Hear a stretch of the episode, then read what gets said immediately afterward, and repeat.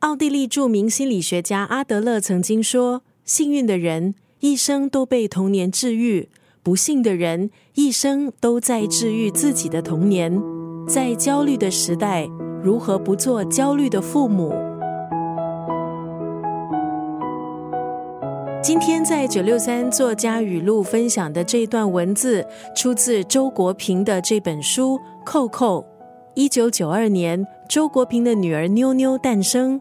可是，这个年幼的孩子在世上只度过了短短一年半时间。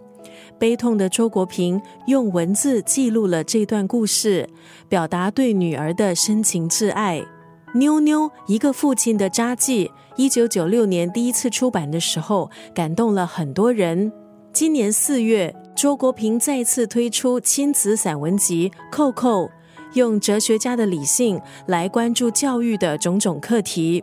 在妞妞早逝之后，周国平收获了一对儿女。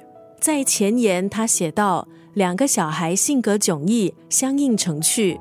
女儿秋秋内向安静，有时有点忧郁；儿子扣扣十足的阳光男孩，快乐，喜欢跟人打交道。”在这本书《扣扣》里。周国平以一个父亲的视角，记录从扣扣出生的喜悦，到陪伴他成长的幸福感，还有面对扣扣教育的种种困境。文字温暖细腻，书里包含一系列为人父母会遇到的问题，例如如何在既不压抑孩子的天性，又可以逐步培养孩子的兴趣，同时也增强他的自制力，怎么样拿捏自由，设定规则，怎么和孩子谈论生死。而在孩子的教育上，最重要的是什么？